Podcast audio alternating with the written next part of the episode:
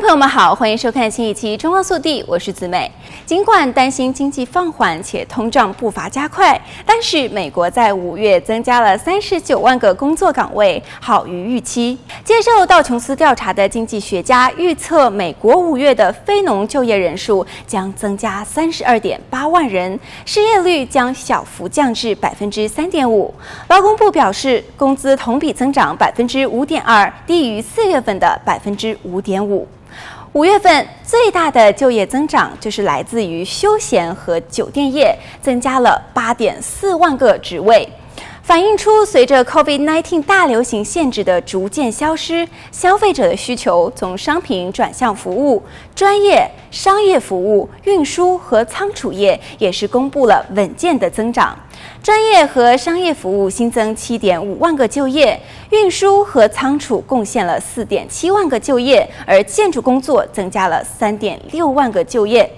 其他有明显增长的领域还包括州政府教育三点六万个就业，私人教育三点三万个，医疗保健二点八万个，制造业一点八万个和批发贸易一点四万个。劳动力参与率是衡量就业或是寻找工作的人口比例，该指标从四月份的百分之六十二点二上升到百分之六十二点三，这表明大量的工作和更高的工资正在慢慢的吸引人们重新工作。劳工部表示，四月份的就业增长从四十二点八万修正为四十三点六万。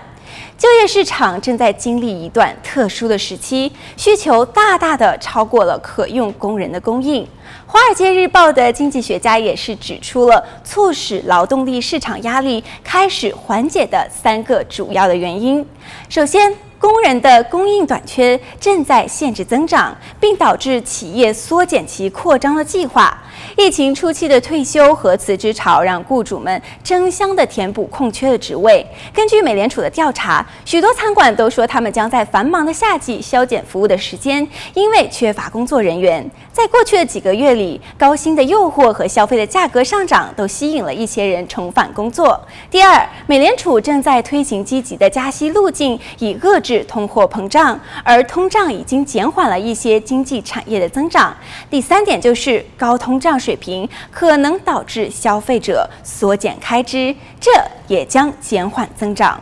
好了，本期节目到这里就结束了，让我们下期节目再见。